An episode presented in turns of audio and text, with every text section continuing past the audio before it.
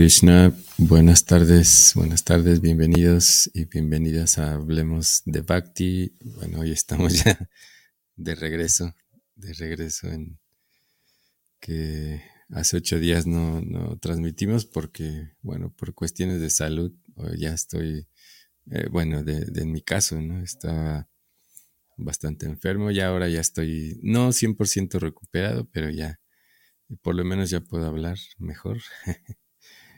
y ya sin muchos malestares, pero, pero muy, muy, muy bien y contento de estar acá y de que nos acompañen. Muchas gracias por, por estar ahí presentes. Vamos a tener nuestra charla de hablando acerca del maestro espiritual, de la ciencia del maestro espiritual. Ya hemos hablado con respecto a eso en alguna ocasión, pero bueno, hoy queremos retomar este tema tan importante y bueno, eh, si tienen comentarios o preguntas, también pueden ir dejándolas acerca de, de, de cualquier aspecto acerca del maestro espiritual. Así que bueno, Nimai, ¿cómo estás?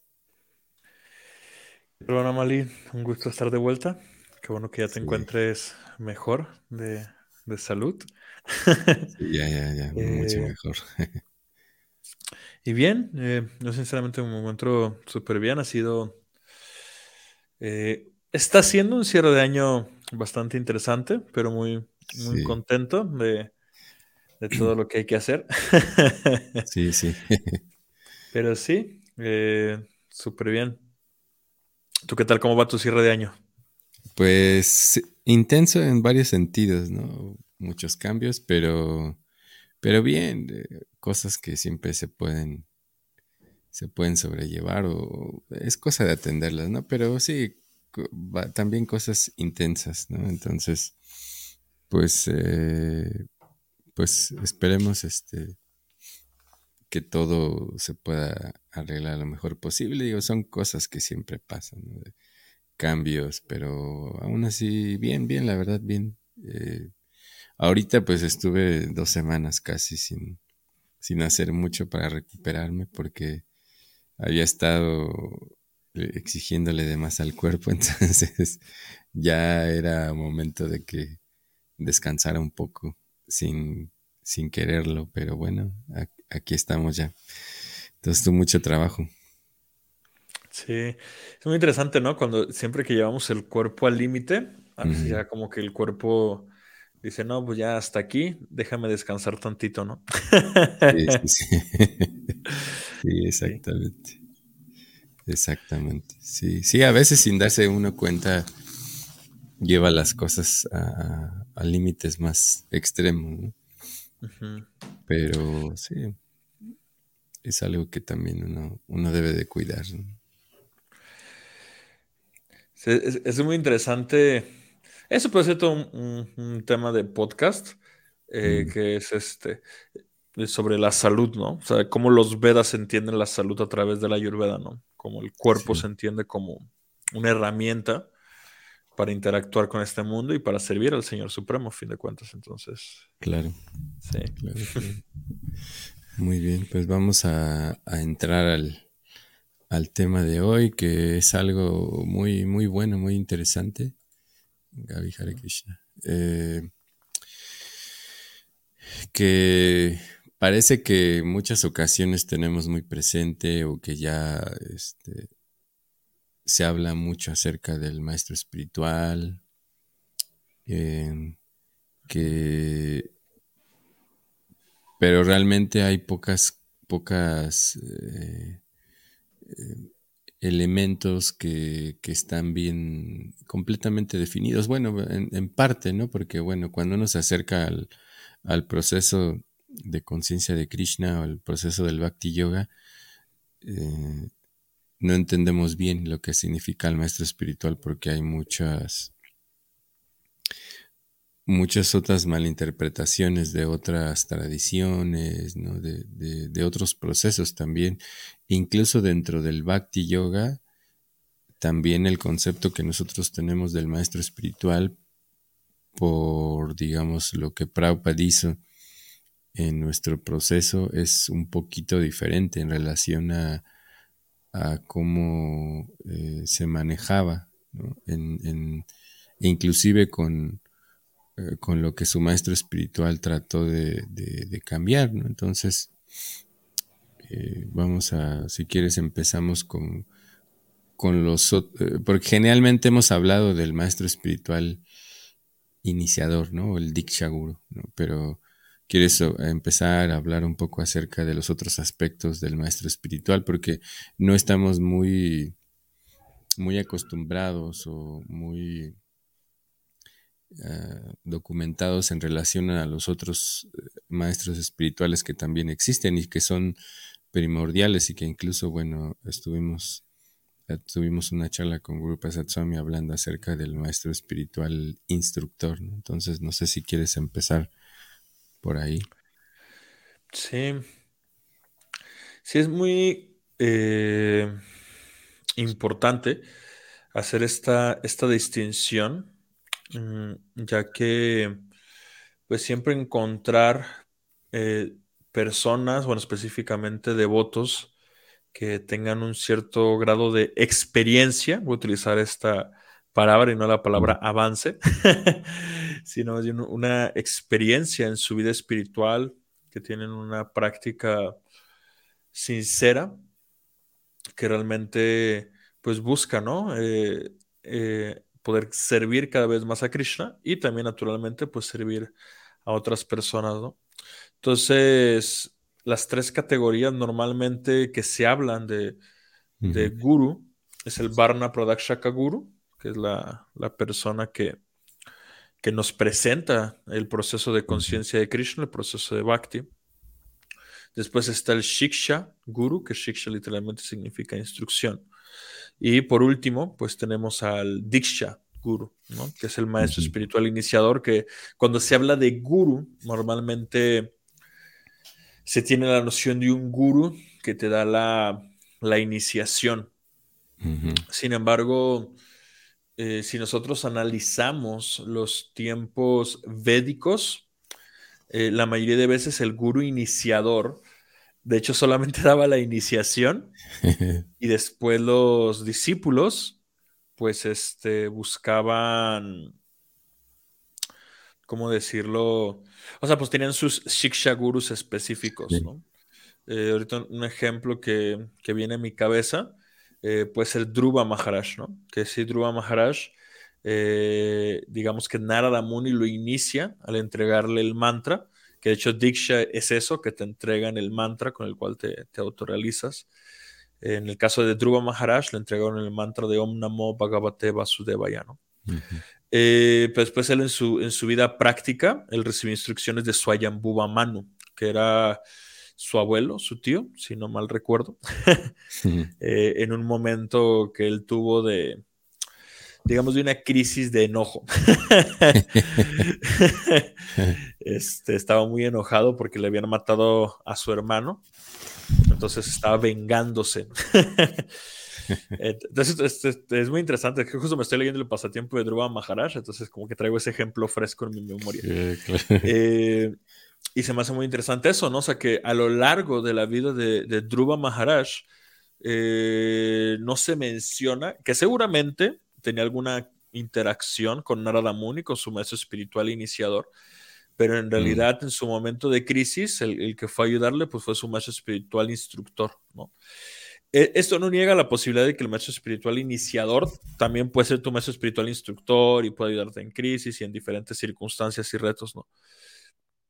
Pero a veces en la realidad práctica que vemos de los Vedas, eh, en las historias específicamente que se cuentan en el Bhagavatam, vemos que los, los devotos, en base a su necesidad específica, pues acudían a un maestro espiritual específico que les ayudara con eso que, necesitaban, ¿no? Trabajar, trascender, aprender, entender, Entonces, en, nuestra actualidad, como sociedad, comunidad Vaishnava, comunidad consciente de Krishna, específicamente en la comunidad que estableció Srila Prabhupada, eh, nosotros tenemos como Shiksha Guru permanente a Prabhupada, ¿no?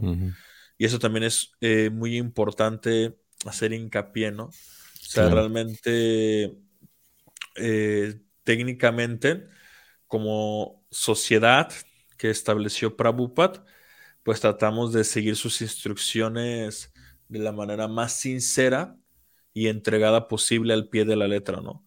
O sea, naturalmente hay diferentes tipos de instrucciones de tiempo, lugar y circunstancia, ¿no?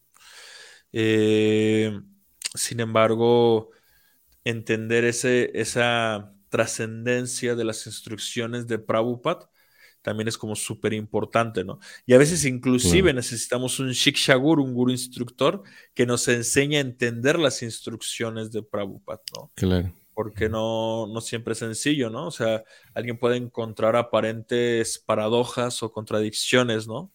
Eh, yo recuerdo leyendo el, el, es el Shikshambrita, que son las cartas de Prabhupada, que a veces hay devotos que les gusta citar las cartas de Prabhupada, sin embargo, Prabhupada en la mayoría de sus cartas está dando instrucciones personalizadas para discípulos específicos. Entonces son, es importante estudiar cartas de Prabhupada para saber cómo Prabhupada resolvía diferentes circunstancias. Este, pero mismo Prabhupada, dependiendo de la circunstancia, podría instruir o responder de manera diferente. ¿no? Eh, ahorita dos, dos, dos, circunstancias que vienen a mi cabeza es, por ejemplo, eh, a, un discípulo que quería estudiar la universidad, ¿no? Y Prabhupada le dijo así, no, eso es, las universidades son los mataderos del alma, es terrible, ¿no? y de ahí muchos devotos se agarraron para este que no estudiar para no estudiar la universidad. Sí, sí, sí. decir, no, es que la universidad es lo peor, dijo Prabhupada, ¿no? Pero eh, después muchos otros discípulos le pedían instrucciones y Prabhupada los mandaba a estudiar la universidad, ¿no? Entonces, realmente tener esa noción de que las instrucciones de Prabhupada en sus cartas no son instrucciones absolutas que aplican en todas las circunstancias. Seguramente ese primer discípulo, no sé si fue el primero, ¿no? Pero el que le dijo que no fuera a la universidad, pues a lo mejor Prabhupada vio que si iba a la universidad, pues para él iba a ser un matadero, para él sí iba a caer en Maya, ¿no? Pues, y, hay personas que sí, ¿no? Sí, sí, sí. No, claro, yo, yo he visto muchas situaciones donde devotos y devotas al entrar a la universidad cuando no tienen ah, mucha, no, incluso sí, muchas que, que, aparentemente tenemos o que tienen mucha estabilidad en su proceso, son influenciados por la filosofía, por las prácticas, por diferentes formas de, incluso muchas ocasiones he visto cómo hay personas que eh, que, piensan que, fueron manipulados, ¿no? A pesar de, ser personas ya adultas, maduras, ¿no? Eh, cuando son influenciados por, más en, lo que es filosofía y psicología, eh, hay mucho de eso. Hay, muchísimo esta parte y claro, también los otros, no sé, hablando de, de, de otras carreras, ¿no? Donde hoy en día todavía hay la, tendencia a, meterte una filosofía atea, básicamente, pero sí, hay, hay muchas personas que, que pierden incluso mucho de, su estabilidad en el proceso por no tener una claridad en cuanto a, la filosofía de conciencia de Krishna. Sí. sí. A fin de cuentas, pues es que justamente por eso uno debe tener tanto amigos de confianza, en que, eso es también algo muy importante dentro del proceso de conciencia de Krishna. O sea, realmente tener amistades sinceras, ¿no? O sea, que no, no sentirnos este, solamente que estamos en, un grupo social por alguna razón de moda o de inspiración momentánea, sino que realmente establecemos lazos, ¿no? Que, que sean profundos y también, por supuesto, pues tener shikshagurus, ¿no? Que, con los cuales podamos platicar y, sincerar nuestra mente, nuestros deseos. Porque, pues a fin de cuentas, la mente es tanto su deseo de, poder disfrutar de este mundo o de creer que puede ser feliz en este mundo, que está buscando los pretextos o los argumentos perfectos, que cree que son perfectos, para alejarse, ¿no? De su práctica espiritual, ¿no? Por eso la práctica espiritual siempre comienza con el dominio de nuestra mente, ¿no? Y si, si, por ejemplo, si alguien va a la universidad, pues sí, o sea, la, mayoría de universidades actualmente dicen ser laicas, pero se, se, pregona a veces el ateísmo como un dogma, ¿no? Sí, sí, sí. Entonces, eh, si uno no tiene, digamos, la madurez suficiente o la confianza inclusive en alguien o la compañía de, podemos tal vez de un gurú instructor que, nos ayude a fortalecernos a pesar de las dudas, de las inquietudes y de los retos, pues es difícil. Y, también aquí obviamente entramos en el aspecto de la sinceridad, ¿no? Yo no, no digo que alguien no sea sincero, ¿no? Pero realmente conforme uno trata de, avanzar en el proceso de conciencia de Krishna, pues este, siempre la mente va a tratar así como de encontrar justo ese, argumento, ¿no? De, ah, mira, es que esto, ¿no? Y aquello, y, errores, y, uno empieza a, digamos, a ver defectos en todo, ¿no? Entonces, y eso no significa que no haya defectos, ¿no? Naturalmente hay defectos, ¿no? Sí, sí, sí. Entonces, pero volviendo al, al Shiksha Guru, eh, Shiksha Diksha, también naturalmente debemos buscar un Shiksha que esté de cierta manera en armonía con nuestro Diksha, ¿no? O sea, eh, porque, no sé, eh, no, por ejemplo, normalmente, digamos, dentro de, de ISKCON, decimos que buscamos Shiksha dentro de ISKCON, ¿no? Porque pues tratamos de mantener esa lealtad y, ese, esa gratitud hacia, hacia Srila Prabhupada, ¿no? Eso no significa que pregonemos que, que ISKCON sea perfecto, ¿no? Como Krishna dice en el Gita, todo esfuerzo siempre tiene algún defecto. Entonces, para todas esas personas que quieren algo súper ideal, súper utópico y súper perfecto, Justamente por eso queremos irnos de este mundo material, porque ese lugar se llama Vaikunta. Pero mientras estemos en este mundo, es inevitable este, confrontar los defectos, los errores, los retos, ¿no? Y esto no, no quiero decirlo minimizando, ¿no? Porque hay de errores errores, ¿no? Claro, claro. Entonces, eh, eso también es ser prácticos en ese sentido. Y por ejemplo, un Shikshaguru nos ayuda a, poder ver todo esto con, claridad, ¿no? Tener así una cercanía, una confianza, ¿no? Entonces, eh, sí, sí, sí, sí. No sé qué, qué opinas, Manamari. ¿Tú qué pensabas comentar referente a este tema? No, es... Eh, eh, una cosa muy importante es que se me atravesaron varias ideas que ahora surgen, porque creo que las charlas que tenemos siempre cuando nos vemos y bueno, en el podcast son más interesantes cuando van surgiendo los temas, pero este, ahorita algo que mencionabas acerca de, de tener alguien que nos enseñe a, entender el carácter de Prabhupada y la misión de Prabhupada es muy importante, ¿no? Y que incluso esté dentro de nuestro proceso mismo, como mencionaban, ¿no? Uno toma shiksha de los mismos eh, integrantes de nuestro movimiento, ¿no? E incluso, o sea, hace, bueno, tuviste,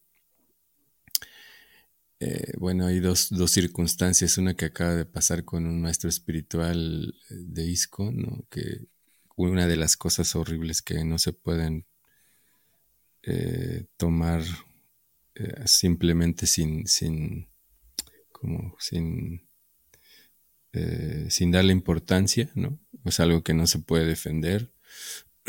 y al mismo tiempo del caso de, otro devoto donde su maestro espiritual, ¿no? Eh, eh, tratando de redirigirlo hacia, hacia la verdadera aspecto de, de, lo que significa lo que Prabhupada nos trajo como filosofía de conciencia de Krishna, ¿no? A veces nosotros también, no solamente es el fallo de, un maestro espiritual, ¿no? Sino también el fallo de nosotros como discípulos a, ser demasiado, eh, eh, sí, eh, ¿cómo decirlo? Para que no se escuche tan, ser muy, muy inflexibles en, lo que en lo que nosotros incluso como, como practicantes de conciencia de Krishna hayamos realizado en nuestro proceso, porque para eso es el maestro espiritual. O sea, si nosotros estamos llevando un proceso eh, y estudiamos eh, y de alguna u otra manera eh, ya somos, digamos, alguien que, no me refiero a mi caso, me refiero al caso de personas que están en esa posición, donde instruyen a otros y esa parte, ¿no? Y, son escuchados eh, por otras personas. Es muy importante también ser analíticos si realmente lo que yo estoy diciendo y estoy haciendo es correcto, está alineado al, pensamiento o a, la filosofía que nuestros acharyas nos dejaron. O sea, porque aparentemente nosotros podemos descubrir muchas cosas, ¿no? o sea, uno puede leer libros de los Goswamis o de Bhaktivinoda Thakur o de Bhaktisiddhanta. Eh, y a veces sentirse superior en ese sentido de lo que nuestro acharya está diciendo, ¿no? E inclusive de nuestro maestro espiritual. Entonces están esos dos casos. Uno, como sentirse superior en un sentido a nuestro maestro espiritual, y otro, eh, y ser inflexibles en cuanto a que a, las instrucciones que nos dan esas personas, ¿no? Y por otro lado, también lo que tú mencionabas acerca de, los errores de, un maestro espiritual, porque también debemos de ser conscientes de que en este proceso, o sea, y no es, no es defendernos ni nada, es que, es, es, es que también nosotros no debemos de caer en ese punto de ser este, eh, de poner grandes expectativas eh, eh, sin tener en cuenta que hay errores, también los devotos que, están tomando esas responsabilidades, pues caen en errores y mucha de eso tiene que ver por la por lo que tú mencionabas acerca de, una amistad sincera. Cuando nosotros caemos en una situación difícil en la vida espiritual, muchas veces no lo, no lo externamos porque tenemos miedo a ser juzgados, porque en el entorno que a veces se, se, eh, pretende establecer es el de que todos debemos de ser puros completamente, ¿no? Eh, y, no tener no tener este defectos o no estar en situaciones complejas. Entonces, eh, por eso muchas veces eh, ocurren estas situaciones, ¿no? ¿no? es el primer caso que personas que se, se descubre que, que tienen ciertas tendencias a, romper un principio o algo, ¿no? O que, y que, o que caen en, en actos abominables, ¿no? O, horribles. Eh, y no estoy echando, no estoy quitándole culpa a nadie, pero también es, cosa de, de, qué nosotros hacemos para, evitar esas cosas. Entonces son dos aspectos también que cómo, nos, nosotros trabajamos como discípulos, eh, hacia qué rumbo y también qué, qué responsabilidad tenemos en, el hecho de, entender sobre el maestro espiritual, porque otra cosa importante que tú mencionabas acerca de de la, eh, de la compatibilidad en cuanto al instructor y al, y al iniciador. Pero también es que la realidad es que también nosotros debemos de, entender que como somos una sociedad multigurus, o sea que hay muchos maestros espirituales, que todos seguimos a, a, a Prabhupada, pero cada uno de ellos tiene un carácter diferente tiene un carácter diferente y hay que tomar en cuenta muchas cosas en, el punto de, aceptar a alguien como, maestro espiritual iniciador, que, que, en la realidad es que hay muchos que no están en contacto constante con esa persona, pero en el sentido de, de tomar la responsabilidad con ellos, a veces nos empuja a actuar de ciertas maneras o, o, pensar que, ah, este, como este maestro espiritual es de tal manera, yo tengo que ser así. Ese es como un error muy común, ¿no? Como yo he visto que muchos se identifican con maestros espirituales que tienen como un cierto proyecto, un cierto carácter en su personalidad y a veces se confunde el que, ah, yo tengo que ser igual o hablar, ¿no? Incluso yo he notado, noté en muchas, eh, en clases de, de, algunos discípulos de Prabhupada que imitaban, ¿no? Sus muletillas, su manera de hablar. Entonces eso es un error muy común que se puede caer, ¿no? Al, no tener la claridad de lo que significa eh, tener ese, contacto con un maestro espiritual, ¿no? O seguir sus instrucciones. Sí. Fíjate que, bueno, tocaste varios temas. eh, de, la polémica, de esta circunstancia de cuando alguien que está haciendo un, servicio de maestro espiritual tiene este tipo de, errores, de, caídas, como le llegamos a llamar también. Y siempre es, eh, de manera social, por supuesto que que se les debe evaluar e inclusive remover de sus servicios y si es necesario que haya justicia, pues que haya justicia también dentro de lo posible, ¿no? Porque tampoco es que somos un aparato jurídico. Sí, sí, nosotros. Este, pero a mí siempre ese tipo de circunstancias, si puedo ser como muy sincero, me invitan mucho a la reflexión, ¿no? Eh, reflexión personal, ¿no? Porque, digamos, para mí ese tipo de circunstancias, eh, por ejemplo, vamos a, una muy común, para no hablar de esta como un poquito más reciente, que puede ser un poquito más sensible, ¿no? Pero algo común es, por ejemplo, un, maestro espiritual que es un sanyasi, que técnicamente pues tiene votos de celibato, y pues se descubre que, votos, que rompió su voto de celibato, ¿no?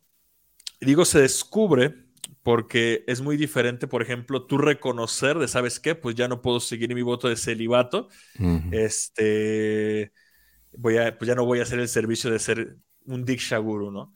Que hay casos de eso, ¿no? Y que considero, yo digamos que respeto y aprecio muchísimo la sinceridad de, esos, de esos, grandes, de esos devotos sinceros que están reconociendo, ¿sabes qué? Es que ya no puedo seguir así, ¿no?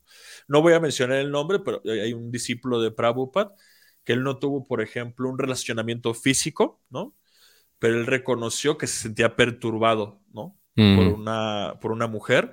Y eso hizo que él dijera, sabes que yo ya no voy a dar iniciaciones, ¿no? Porque me doy cuenta que ya no tengo el autocontrol que, me gustaría tener para realmente hacer bien mi servicio, ¿no? Sí, sí. Ahora, en los otros casos de alguien que se descubre, o sea, significa que lo estaba ocultando, o sea, él, él fingía mantener una posición de respeto, de prestigio, o inclusive estaba iniciando discípulos. Sí, sí, sí. Cuando, digamos, internamente, este, y no me refiero internamente de, en sus pensamientos, sino que pues internamente sin que nadie se enterara, ya no estaba siguiendo sus votos de celibato, ¿no?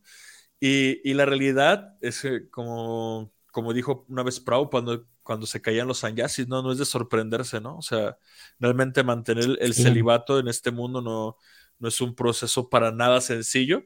Este, por eso justamente pues existe la vida de casado, ¿no? Para que gradualmente uno pueda ir evolucionando y controlando el, digamos, el, la intensidad de la lujuria, ¿no? Que es un proceso gradual, ¿no? Entonces, eh, en el caso, volviendo al punto que quería mencionar, de cuando a alguien se le descubre o sea, que, no pudo tener la sinceridad de reconocer que ya no estaba siguiendo el voto que había prometido hacer. Mm, es ahí, donde yo llego al punto de que eso no ocurre de la noche a la mañana, ¿no? No, o sea, no es de que simplemente un día alguien se despierta y dice, no, ¿sabes qué? La verdad es que esto de ser guru, pues está chido, pero yo lo que más quiero es disfrutar de este mundo, ¿no? Entonces, eh, o sea, realmente es un proceso gradual, yo lo voy a llamar así, de decadencia, ¿no? Y, con esto no quiero ni señalar ni juzgar a nadie, o sea, de hecho simplemente lo menciono como, una, como un análisis que hago de, de mi autopercepción personal, ¿no? O O sea, de cómo podemos, cómo la mente y el ego es capaz de engañarnos hasta tal punto que, que no nos damos cuenta que más que engañar a los demás, nos estamos engañando a nosotros mismos. Entonces, eh, eh, al final cerraste con un punto, pero me, fui tanto por este lado que se me pasó.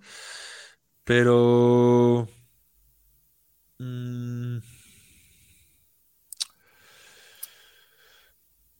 ah, Krishna, sí, sí, sí, no, se me fue por completo. Sí, sobre el, sobre el caso de entender el, maestro espiritual y el, el, el cómo a, veces se confunde el hecho de, de, cómo nosotros debemos actuar o ser iguales, ¿no? A veces se piensa eso. Mm.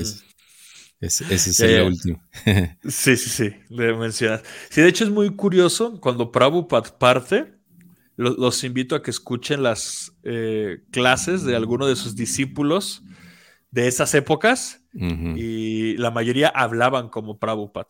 Sí, sí, eh, Así tenían ese, ese, ese tono, esa, esa cadencia, ¿no? Así de la manera en que Prabhupada daba una clase, ¿no?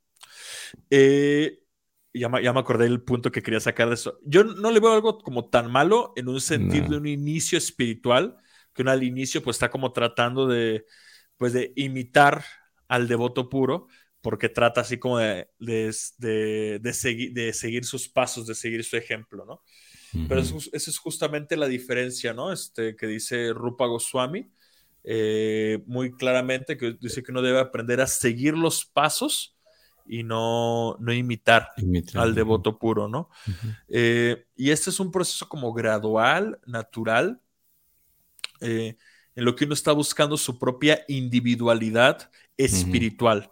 O sea, en lo que uno se va realmente como conociendo, cuál es el servicio que le gusta hacer, cómo le gusta hacerlo, por qué le gusta hacerlo, cómo comprende la conciencia de Krishna, ¿no? Cómo, mm. él realmente este, capta o asimila las enseñanzas de Krishna en el Bhagavad Gita, ¿no?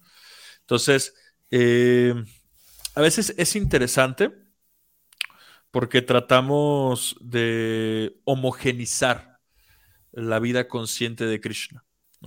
Y eso es algo, es un fenómeno social muy interesante en el sentido de que es natural que como comunidad espiritual tengamos esa tendencia a, que, a que, para que formes parte de mi comunidad, nuestro pensamiento tiene que estar en sintonía, ¿no? Tienes que, tenemos que ser homogéneos, ¿no? O sea, como si solamente hubiera una posibilidad de explicar algo, ¿no? O sea, si tú no lo estás explicando de esta manera, si te pregunta, ¿no? Que, ¿cómo es el Bhagavad Gita? No, pues el Gita es esto, esto y esto, ¿no? Y si tú no explicas esas tres cosas, no entendiste el Bhagavad Gita. Un ejemplo estoy poniendo, ¿no? Muy concreto. Mm, Pero a lo mejor para esa persona, dentro de ciertos parámetros, por supuesto, o sea, si alguien tal vez llega y te dice, no, yo, yo entendí del Gita que lo más importante es fundirse en el Señor Supremo, ¿no? O sea, seguramente no leyó el Gita de Prabhupada, ¿no? este, que Krishna en el capítulo 12 deja bien claro, ¿no? Que fundirse en el Supremo, fundirse en el... Pues se puede, pero no es tan... No es lo mejor. no es lo mejor, ¿no? Entonces, eh, pero sí dentro de los parámetros teológicos, filosóficos que conllevan nuestra tradición, o sea, realmente hay infinidad de variantes, porque justamente uno de los principios que establece Krishna en el Bhagavad Gita, y que también lo menciona Paramen, el capítulo que estuvo contigo, es tú, yo y todos estos reyes. O sea, uno de los puntos que quiere enfatizar Krishna es la individualidad, ¿no? Entonces, el querer homogenizar el pensamiento, a veces puede ser eso, como ese, esa, esa incapacidad de poder definir mi, individualidad. Entonces, eh, sí, al inicio, de hecho, por ejemplo, algo que menciona mi maestro espiritual, es de que, o sea, al inicio tal vez la relación con el guru o con el shiksha guru inclusive puede ser muy dependiente en el sentido de que sí, pues no sabemos qué hacer, ¿no? De hecho, lo mismo vemos en los discípulos de Prabhupada, los discípulos de Prabhupada al inicio como que no, pues tenía que Prabhupada darle las instrucciones bien específicas de cómo hacer cada cosa para que pudieran aprenderlo. Pero después Prabhupada, cuando veía cierta madurez en sus discípulos, él también les pedía que ellos ya solucionaran lo que tuvieran que solucionar, ¿no? O sea, realmente ya Prabhupada, inclusive de las últimas reuniones que estaba con el GBC, él les decía, ustedes solucionenlo, ¿no? O sea, ya, ya les di lo que, les enseñé lo que, lo, que tenía que enseñarles, ahora ustedes sean inteligentes y maduros, ¿no? Y eso es justamente lo que da pie a una sociedad brahmínica, ¿no? Los brahmanas no son las personas que siempre están de acuerdo en todo y, se saben 20 mil mantras y todo, que a veces es como el paradigma. Eh, no estoy diciendo que esté mal aprenderse mantras. Este, yo también me sé algunos por ahí. Este, este, pero realmente, o sea, el Brahman es el intelectual, ¿no?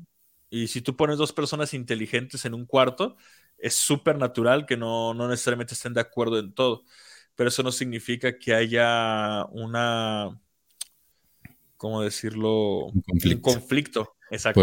exacto, porque eso es muy importante lo que acabas de decir, porque si es bien cierto que hay diferencias, los brahmanas no causan conflictos, ¿no? Ahí se puede ver la naturaleza de la persona. Ah, o sea, se, se, habla, se habla, se dialoga y se llegan a acuerdos, ¿no? Porque una cosa es que Siempre, y de hecho también por ahí escuché en psicología, en un libro que no me acuerdo ahora cómo se llama, que cuando muchas personas o dos personas o, varias personas, o hablaba mucho en el caso de, la pareja, ¿no? O de cualquier tipo de relación interpersonal, si las dos personas siempre están de acuerdo es porque hay algo mal, ¿no? O sea, porque uno se está dejando arrastrar y en ese caso, o sea, realmente, como tú mencionabas, una las personas que, que, son inteligentes, o sea, que son eh, personas que, que han cultivado un poco tal vez el conocimiento de conciencia de Krishna en este caso, ah, va a haber diferencias y qué bueno que las hay, pero la situación es cómo se enfrentan esas cosas, con conflictos o más problemáticas o con un ánimo de, de trabajar en conjunto para poder eh, solucionar esas diferencias y trabajar para resolver lo que verdaderamente importa, ¿no? Sí, que de hecho justamente esa es una cualidad del, del brahmana, ¿no? Que concilia el hecho de que haya diferencias, ¿no? Y el, la persona que, entre comillas, está más en la modalidad de la pasión, pues se enfoca más en las diferencias, ¿no? Eh, ¿Por qué somos diferentes, ¿no? Eh, esta persona tiene esto, yo tengo aquello, ¿no? Que de hecho, si lo analizamos este mundo material, pues está lleno, puede estar lleno de diferencias, ¿no? Eh, y lo vemos en nuestro día a día prácticamente, o sea, somos una sociedad que vive muchísimo en la pasión, ¿no? O sea, imagínense, o sea, bueno, en México no sé, hay que hacer una investigación, alguien puede decir que, que estoy en lo correcto, que no estoy en lo correcto, pero por ejemplo, a nivel simplemente color de piel, de raza, de sexo, de eso, o sea, de, puras cosas externas, este, ya generamos distinciones, ¿no? O sea, eh, y que esto no significa que la distinción no exista. O sea, es evidente que una persona es un hombre, es evidente que una persona es mujer, biológicamente hablando, no me voy a meter un debate. Este. Eh, pero es que ya actualmente. Eh, ya hasta se me olvidó el punto de que iba a decir. acerca de, la, de las diferencias externas y, tal vez, no sé, si vas a decir de las diferencias internas o no sé. Ah, claro, eh, o sea, digamos, nosotros podemos ir evolucionando en, esa, en, ese, en ese argumento, ¿no? O sea, de que si una persona hace diferencias externas, este, es muy difícil que pueda conciliar las diferencias internas, porque esa es la siguiente diferencia, ¿no? O sea, una persona que a lo mejor dice, ah, bueno, a mí un poco las diferencias del cuerpo no me importan, pero las diferencias de la mente sí, ¿no? O sea, ahí eh, no, me parece correcto que pienses de esta manera, que te expreses de esta manera, y es así como de, pues, está bien, sé feliz, ¿no? o sea, yo creo que el, justamente siempre la, el límite ese eh, es la barrera de nuestro ego, ¿no? Que uno puede reconocerla a través del hecho de querer controlar, ¿no? O sea, primero quiero, externamente queremos, queremos tener un cierto control sobre las personas, ¿no? Si las personas no son como yo o no puedo controlarlas de la manera en que a mí me gustaría controlarlas, pues no, no, las, no las incluyo dentro de mi, digamos, de mi... Círculo. De mi círculo, ajá, de mi comunidad, de mi, eh, ¿cuál es la palabra que se utiliza? De mi tribu, mi tribu, ¿no? O sea, tenemos una mentalidad bastante tribal. después es el pensamiento, ¿no? Perdón, a lo mejor suena muy fuerte, ¿no? Eso, no es brahmana. Entonces, y lo siguiente es eso, ¿no? Así de escuchamos una persona que dice una opinión diferente a lo que yo opino, este, y digo, no, esa persona está mal, es un tonto, es un bobo. Entonces, ¿cómo es posible que pienses eso, no?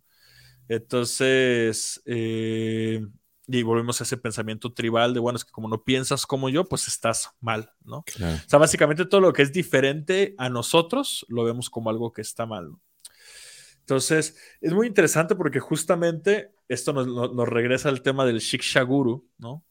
Que el, maestro, un Shikshaguru, dentro de, su proceso de gradual espiritual, para tratar de hacer ese servicio, pues debe tratar de tener estas cualidades, de, no, de no dejarse arrastrar por la pasión, de no dejarse arrastrar por la ignorancia.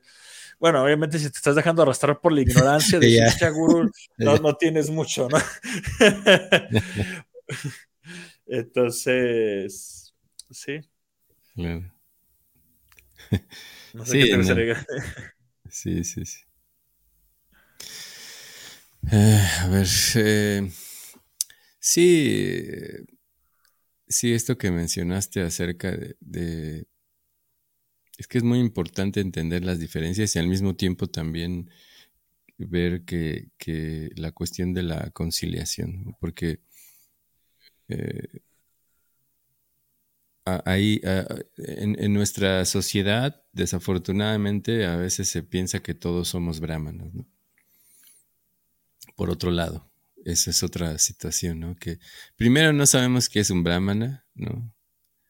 Eh, eh, un brahmana no es solamente alguien que, tiene un cordón, o que ha recibido segunda iniciación, o que le han dado un, mantra desafortunadamente no todo el mundo que, hemos pasado por ahí lo somos. Hay algunos que sí se puede ver en su naturaleza.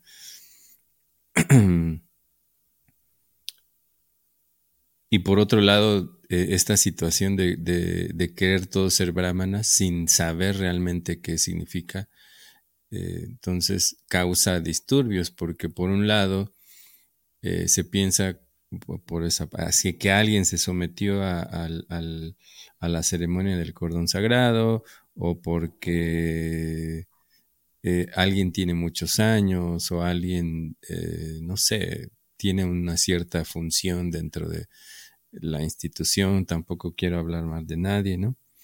Pero también personas que no sabemos eh, o ignoramos y que no nos gusta aprender, ¿no? Porque Desafortunadamente esa es otra situación más crítica que, cualquier cosa que no nos gusta aprender, ¿no? ayer mismo hablaba con, con otros, otras personas sobre esto, ¿no? Que ahora hay clases, ¿no? Hay, hay clases, programas, audios, de todo, ¿no? Y, y, si nos damos cuenta, hacemos un análisis de, de, nuestra población, digamos, en general, digamos, de Latinoamérica, pero en nuestro proceso pues realmente muy pocas personas participan incluso de cursos que son gratuitos, ¿no? O sea, entonces, ¿cómo nosotros podemos saber o entender y formar una sociedad más basada en esta situación brahmínica de conciliación y resolución de conflictos que, que sola, o solamente estar peleando, ¿no? Esa es una situación bien, bien compleja, porque eso es lo que y eso es básicamente la educación, ¿no? La educación va construyendo también porque tiene, tiene que ver mucho con el hecho también del... Sí, sí es bien cierto que hay naturalezas, pero también un poco el hecho de, que sí se puede mm, construir un carácter en el proceso de conciencia de Krishna que no va a ser plenamente de un brahmana, pero por lo menos va a tener más tendencias a eso.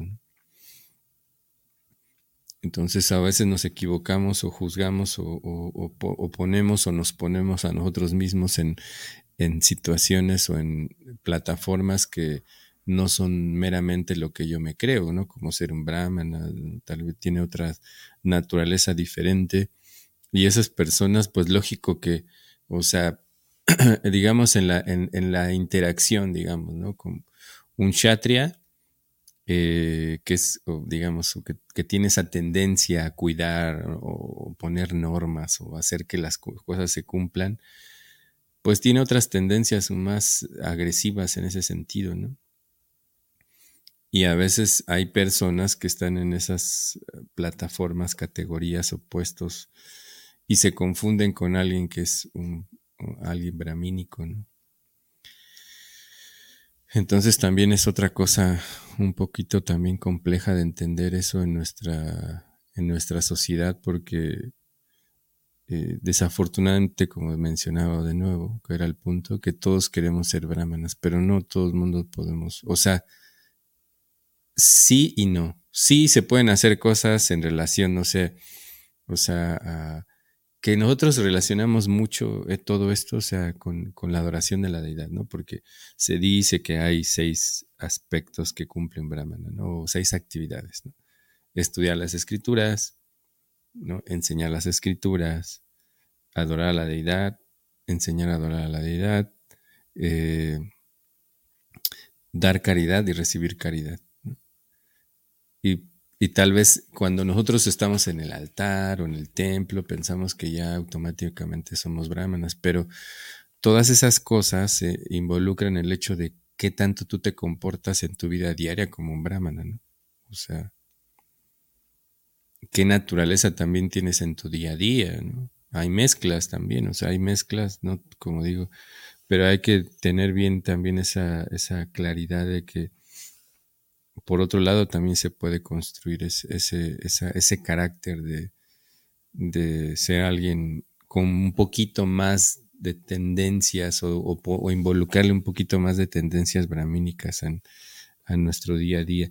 Y no por el hecho de atender a la deidad uno automáticamente es un brahmana tampoco. No, porque eso es, lo hace cualquier persona en el proceso.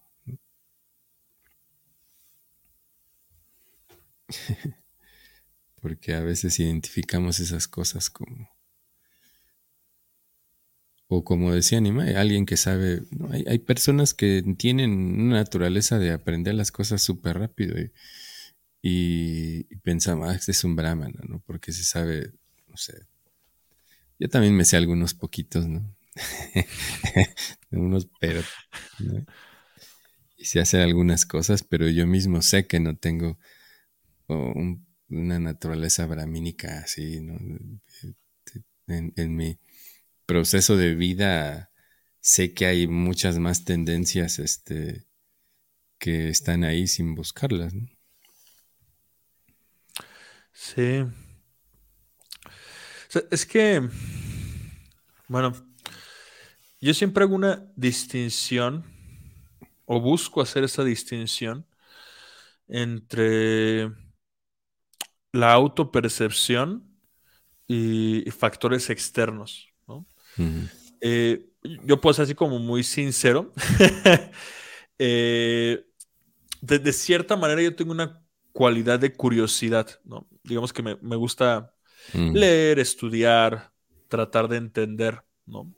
Eh, y en mi experiencia personal, cuando me encuentro con personas que tienen una capacidad de, asimilación intelectual mucho mayor a la mía, eh, antes me pasaba que ponía mucha resistencia, ¿no? Así como que, eh, no, no, no, no dejes que parezca más inteligente que tú, ¿no? Porque tú eres inteligente. Eh, Y, bueno, yo lo, yo lo considero que es por misericordia de Krishna, ¿no? Que, que, realmente me di cuenta que sí, o sea, tengo una cualidad de curiosidad, pero realmente hay muchísimas cosas que, que no entiendo, ¿no? O sea, realmente mm. eh, no, digamos que no todos los aspectos o parámetros o circunstancias, o sea, porque, el, y vuelvo al punto de la autopercepción, ¿no? O sea, si tú te autoetiquetas como brahmana, ¿no? De ya recibí segunda iniciación, me mm. pusieron un cordón, recito unos mantras bien chidos en la mañana, mediodía y en la noche. Me siento bien poderoso. Yo soy un brahmana, ¿no? Como este. Bueno, una vez.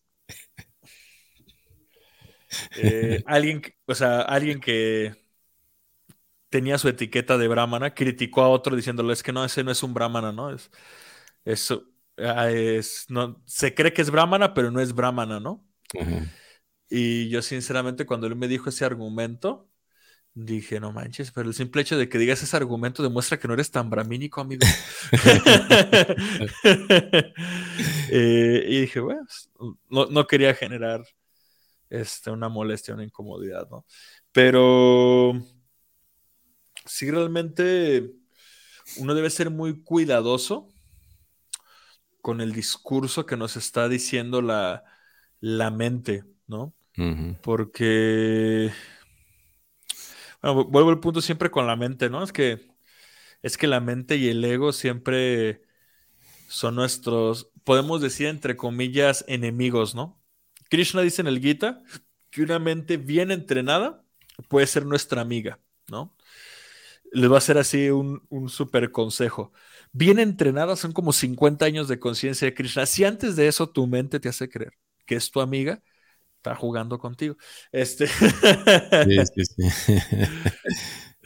Entonces, eh, o sea, realmente tener esa capacidad de reconocer, o sea, de tener esa autopercepción, esa sinceridad de, de humildemente o sea, ser francos con nosotros mismos, pero humildad sincera. O sea, realmente... Eh, yo me acuerdo una vez que le pregunté a Mahatma Prabhu. le dije, no, es que mi ego es tan hábil que hasta se envanece de la humildad. Le dije, ¿no? Le dije, como en esos casos, ¿qué hago, no? y Mahatma Prabhu me contestó, dice, sigue cantando Hare Krishna te va a enseñar a ser humilde, no te preocupes. Dice, la vida te va a enseñar a ser humilde. Entonces, eh, por lo menos ahorita en este punto de mi vida, eh, no, no, me malentiendan, no soy la persona más humilde, ni, ni, menos humilde, ni, ni, ninguna etiqueta de eso. Este pero por lo menos entiendo que para mí actualmente esa humildad sincera, o sea, es realmente reconocer nuestras capacidades y nuestras limitaciones para mí. Mm, Porque a veces es solo ver mis limitaciones, ¿no? De, oye, es este, ayúdame con la cocina. No, yo soy malísimo cocinando, ta, ta, ta, ¿no? Y a veces uno confunde la, humildad con falta de autoestima, que ese es también otro tema. Sí, sí, eh, pero realmente reconocer nuestra, eh, nuestras capacidades, nuestras limitaciones. Eh, esa es la autopercepción sincera, ¿no? Y siempre se puede agradecer, ¿no? La, percepción externa sincera de que alguien te diga, ah, es que tú me pareces un devoto muy inspirador, o esto, o aquello, o no me pareces nada inspirador. y más, común. más común. Este, y uno acepta y dice, bueno, pues estamos tratando de hacer lo mejor que podamos, ¿no? Fíjate, me, acordé nomás de una experiencia de la primera vez que yo me entregué al, al templo, al ashram, al monasterio, para que sea como un, lenguaje más este, comprensible. Estaba en, en Cuerámaro, ¿no? Entonces nos pusieron una dinámica de Así nos pusieron en círculo a todos. Y seguramente tú también hiciste esa dinámica de no estuvimos en la misma generación, pero te que te pusieron la dinámica. Y era que tenías que ir con, no sé, con quien tú quisieras y decirle qué es lo que te cae mal o cuál es el defecto que le ves, algo así. Sí, sí, sí. Y este, y un devoto que, pues yo en esa época, actualmente todavía, pero digamos que en ese momento, antes de eso, pues yo consideraba que éramos como buenos amigos, y de repente veo que se para y se pone enfrente de mí y me dice así como de, no, yo, a mí sinceramente me caes mal porque creo que no te tomas la vida espiritual en serio. Entonces, este, no sé, eso me hizo, en, su momento, obviamente, yo tenía 18 años para que tengan un parámetro, o sea, está, está, está chavito, aunque uno a los 18 años cree que ya puede conquistar el mundo, a la vez que a los 18 años uno está chavito. Este, eh, y así, pues primero me dio en el ego, y así como que fue todo un proceso. Eh, pero bueno, ahorita me, recordaste eso, ¿no? De que a veces también aceptar con sinceridad, ¿no? Eh, eh, digamos, las reclamaciones externas y, y, saber, o sea, porque ese es el punto más importante de la autopercepción, saber reconocer cuando una persona tiene una crítica válida hacia nosotros y saber si podemos y debemos mejorar en esa circunstancia o si simplemente pues no, no tiene sentido, ¿no? O sea, no sé, porque siempre hay, esas dos posiciones, están las personas que, que tienen esa necesidad de, de, estar generando conflictos, problemas, ¿no? Que, que de hecho es justamente es una de las diferencias entre las cualidades divinas y cualidades demoníacas, según Krishna el Gita. Eh, esa capacidad de generar conflicto de cualquier circunstancia. Generalmente es una persona mucho en la modalidad de la pasión y la ignorancia, ¿no? Que de hecho, para mí personalmente, yo creo que eso es una distinción clara entre tratar de despertar cualidades bramínicas y, estar muy sumergido en nuestro ego, ¿no? Que es, es, este, tú solucionas problemas o tú te quejas de las soluciones de los demás. Para mí eso es como una distinción clara, ¿no? Así, Que siempre hay dos personas, ¿no? Eh, las personas que buscan estar solucionando, ¿no?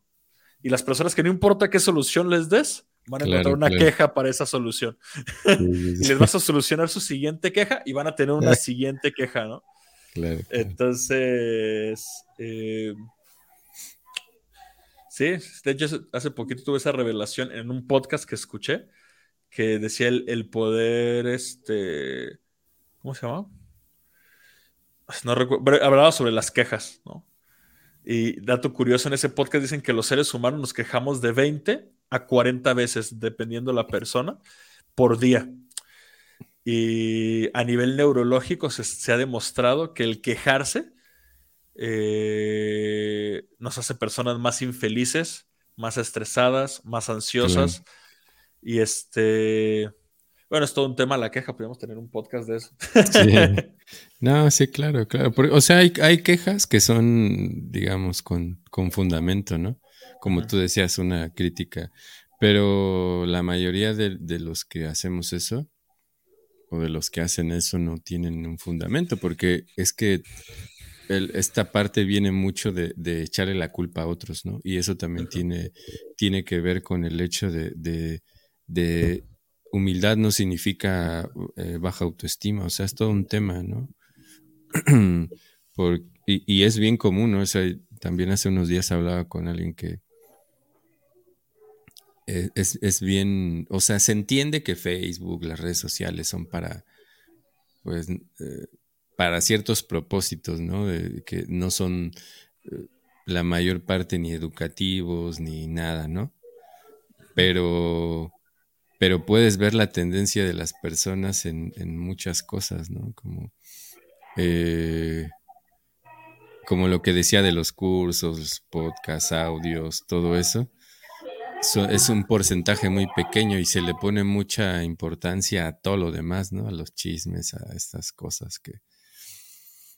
Entonces sí, o sea, hay, hay una situación que, que sí hay cuando es razonable, o sea, cuando hay una situación real, pero realmente es un porcentaje muy pequeño el que puede tener un sustento de una queja o algo, una mejora para alguien en una, una realidad así verdadera, ¿no? Pero es por lo mismo, porque también ese es otro, el otro extremo del egoísmo, ¿no? Como, o sea, ser egoístas, pero generalmente lo hacemos por figurar, esas cosas las hacen o las hacemos por figurar en el, en el otro aspecto, ¿no? De estar ahí presentes, de que la gente nos escuche, quejarnos, ¿no? Eh, de ser protagonistas, pero, pero como una situación de sufrimiento, de que de este yo, yo no siempre hago mi mayor esfuerzo y los demás no lo aprecian. también es otra situación bien compleja, pero bueno, regresando con, con la cuestión del... A ver, vamos a ver, creo que había una pregunta por acá. Eh, bueno, por acá está Hare Krishna, María, Gaby de nuevo, gracias. Ah, una pregunta de Gaby. pregunta, dice, ¿ustedes cómo se cómo sintieron su misión de Shiksha? ¿Se natural? ¿Es parte de su naturaleza y servicio?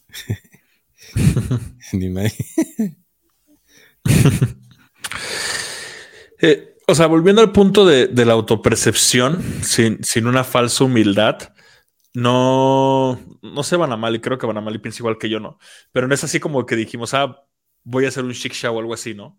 O sea, a mí personalmente, mm, digamos, eh, lo que busco, pues es tratar de ayudar a las personas a que puedan practicar la conciencia de Krishna de una manera amena, inspirada y, digamos, con conexión con Krishna, ¿no?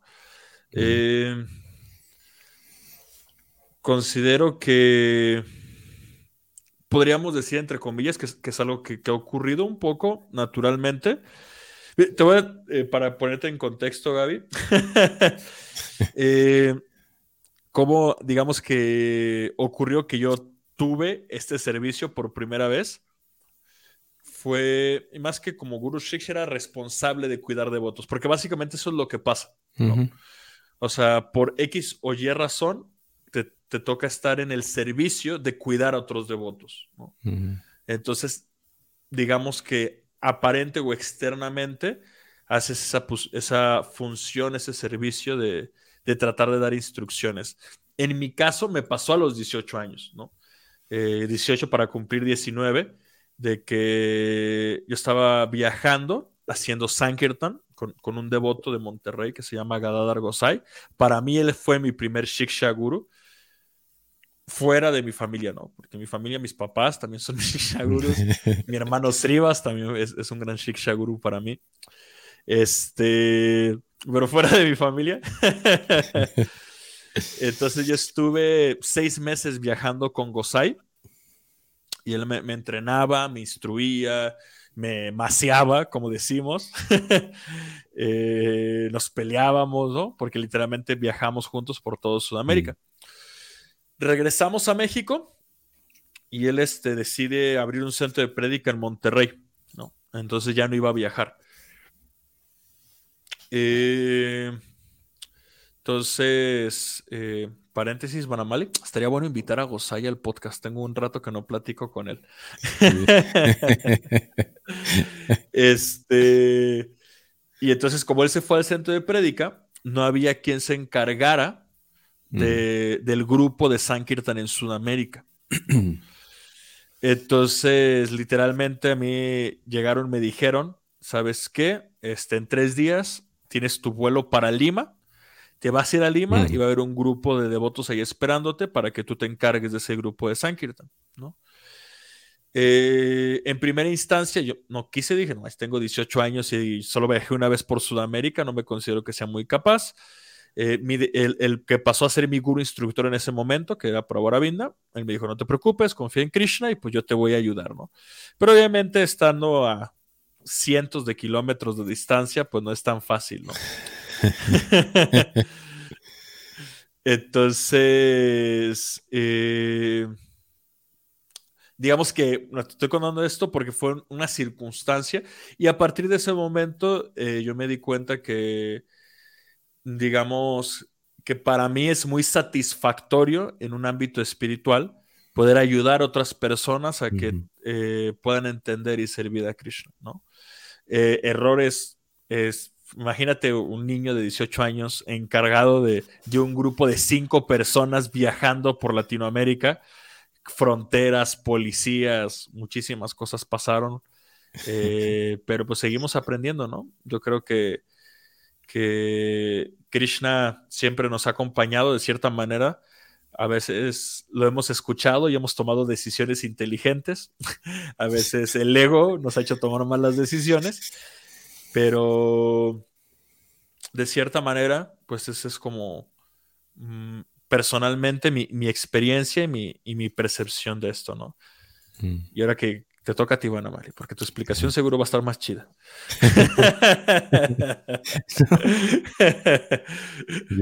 creo que mi explicación es como soy un poco, como tú decías, curioso y me gusta aprender. Y no, no, solamente hablando de la conciencia de Krishna, yo tengo una, una situación un poco, ¿cómo decirlo? Mm, eh, ¿cómo es esta palabra? Se me olvida siempre. Eh, obsesiva con, aprender cosas. no, sí, soy de los que se tiene algo y hasta que lo domina ya un poco, eh, no estoy tranquilo. Y siempre he tenido eso, ¿no? y por otro lado, también el hecho de compartir eso. Así que, de hecho, el, es que yo no me considero, o sea, y no lo digo como, mm, como decía Nimai, por falsa humildad, ¿no? Porque en realidad no. A mí me gusta compartir con las demás personas, ¿no? O sea, eh, no soy muy sociable, pero al mismo tiempo las personas que sé que tienen un interés en algo, en este caso en la conciencia de Krishna, eh, me es más fácil conectar y escucharlos. Y en realidad también es parte de, algo que, que, yo escuché y he tratado siempre de aplicar en, la conciencia de Krishna, es que uno debe de, de cuidar a otros, eh, por lo menos a cinco personas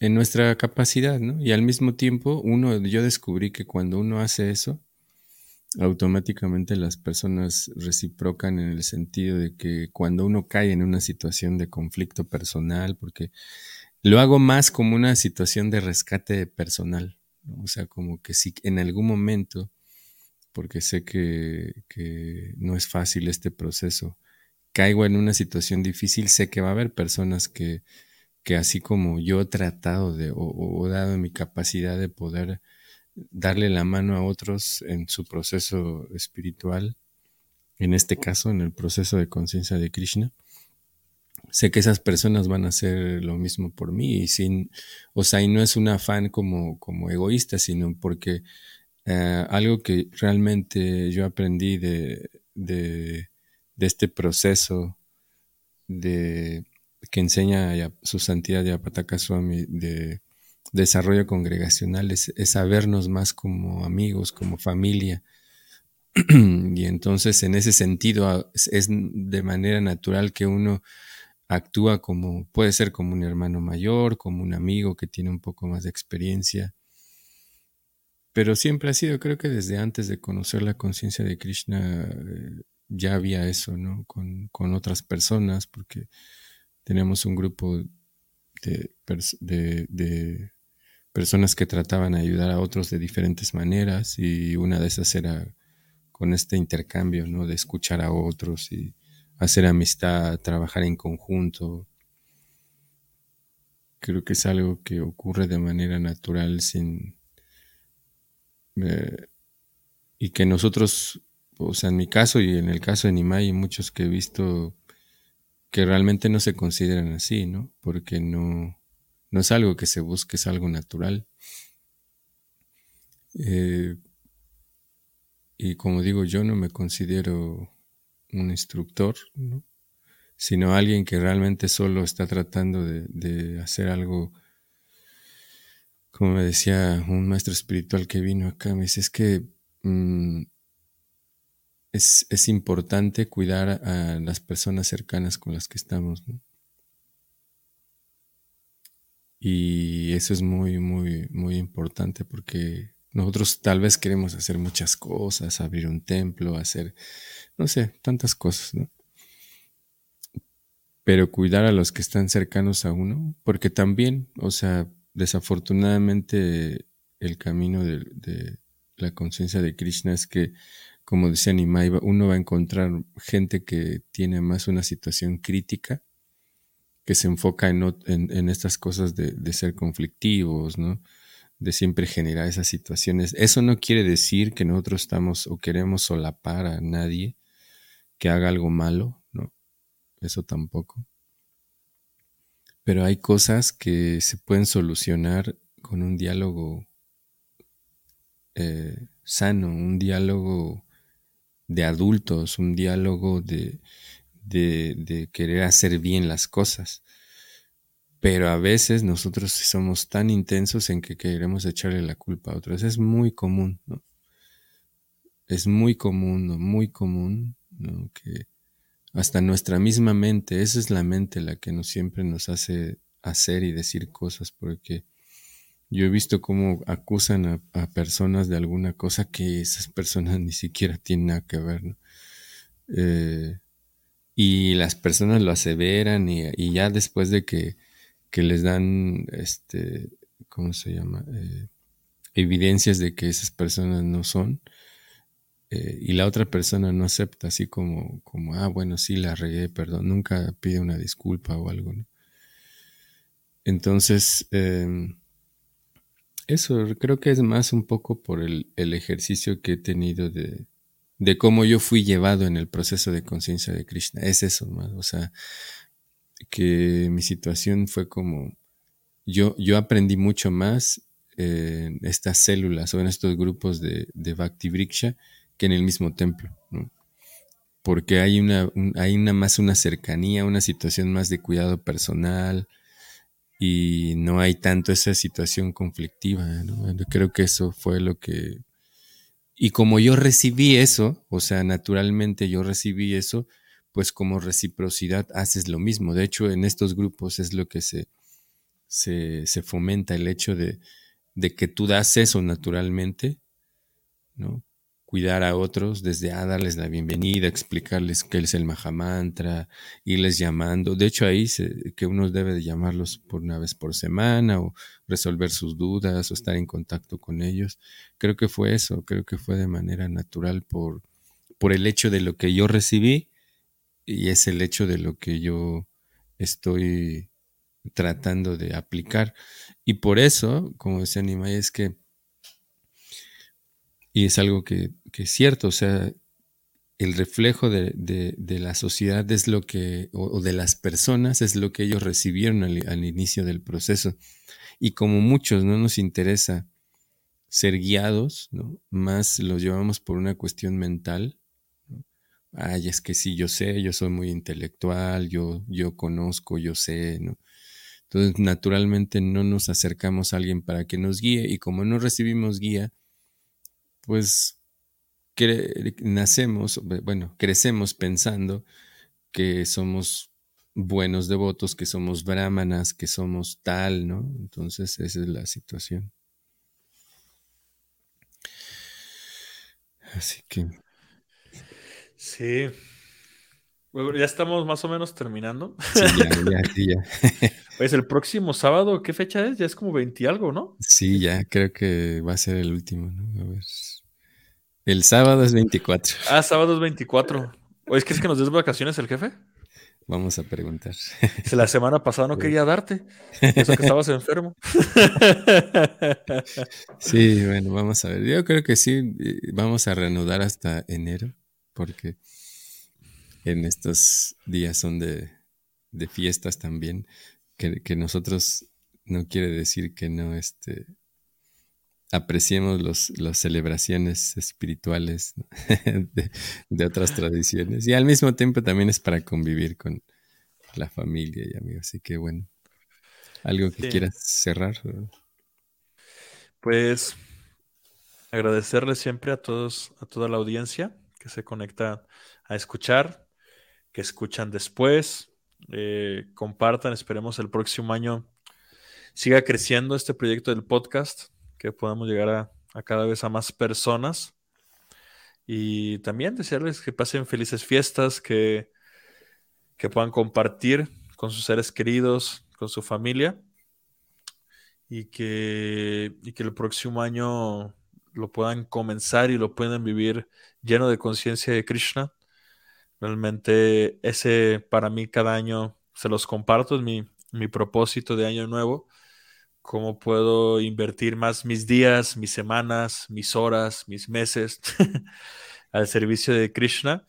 Eh, y es muy bonito. Realmente la vida, se, la vida se vuelve muy hermosamente maravillosa al tratar de, de convertirlo en una ofrenda al Señor Supremo. Entonces, muchísimas gracias. Y Banamali, pues ha sido un gran gusto compartir este año. Pues ese es el, bueno, ahora sí nos aventamos todo un año completo de podcast. Comenzamos hace como año y medio.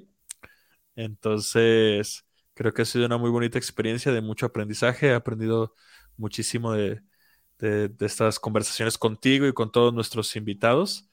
Este, y esperamos poder seguir aquí sirviendo y, y aprendiendo. Muchísimas gracias, Vana.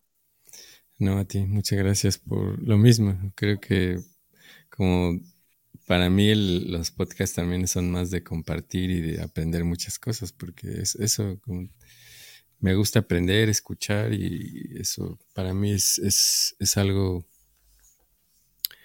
eh, que es muy importante, ¿no? Como parte de la interacción con, con alguien, en este caso, pues la amistad que, que tenemos creo que me, ayuda mucho a poder, eh, sí, aprender muchas cosas de, estos podcasts. Y bueno, también agradecerles a todos los que están ahí siempre, eh, a pesar de que a veces cambiamos los horarios y todas esas cosas, pero bueno, eh, gracias por estar ahí y que bueno, tengan un bonito fin de año y que bueno, todo el año que viene, que sea de muchos logros y que bueno, podamos seguir compartiendo acá también y vamos a, tener invitados que ya este, este último fin de, o estos últimos meses no estuvimos tan activos en eso porque bueno, Nimai tiene mucho trabajo, yo también con muchos proyectos, ¿no? Pero, pero bueno, muy, muy agradecido también con todos ustedes y esperemos que el próximo año por aquí estemos también